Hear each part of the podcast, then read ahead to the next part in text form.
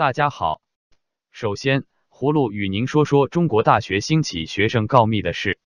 近期，中国高校教师遭整肃已并非个案，老师遭遇背后大都与学生举报行动有关。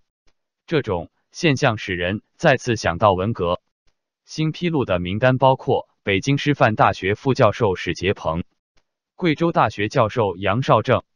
厦门大学教授尤胜东。北京建筑工业大学教授许传清、中南财经政法大学副教授狄菊红，以及重庆师范大学商贸学院副教授谭松等。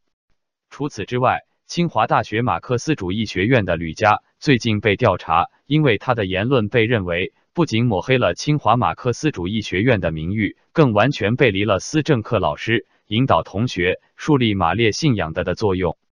报道显示，中国高校部分学